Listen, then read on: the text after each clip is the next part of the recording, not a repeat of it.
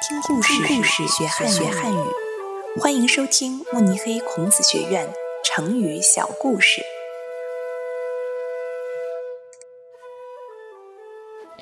沧海桑田出自《神仙传》麻姑，改编者郝文超。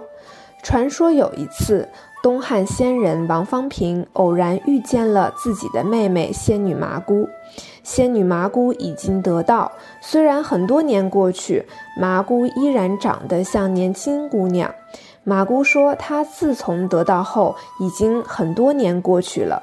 自从那以来，她已经三次见到东海变成农田。